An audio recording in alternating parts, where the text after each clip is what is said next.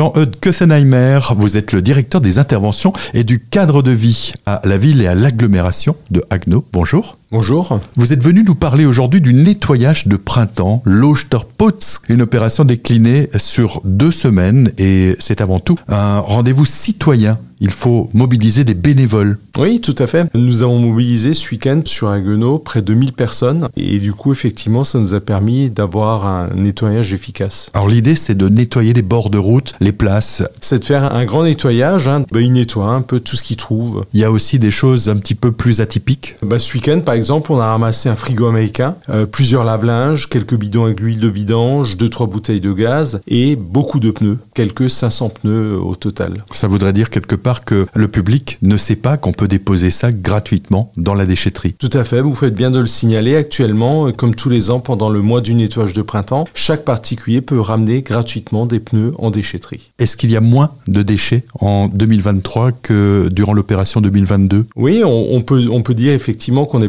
une note optimiste. Euh, on retrouve moins de gros déchets. Par contre, malheureusement, on retrouve toujours des emballages ou des bouteilles le long des routes, donc des, usagers qui en voiture euh, mangent un casse-croûte, euh, boivent un coup et lorsque la bouteille est vide, ben, ils ouvrent la fenêtre et ils la jettent par la fenêtre. Il reste encore quelques animations euh, dans différentes communes du territoire pour euh, ce week-end qui vient et il faut toujours mobiliser des bénévoles. La communauté d'agglomération, c'est 36 communes, près de 100 000 habitants. Il y a 29 de ces 36 communes qui ont participé au nettoyage de printemps le week-end dernier, la semaine dernière. Et il reste 6 communes, effectivement, qui vont organiser ce week-end encore un nettoyage de printemps. Donc les les gens peuvent encore se mobiliser et aller participer. Il ne faut pas hésiter à se rapprocher de sa commune auprès de la mairie et de s'inscrire. Toutes les infos utiles, vous les trouverez sur aglo-agno.fr.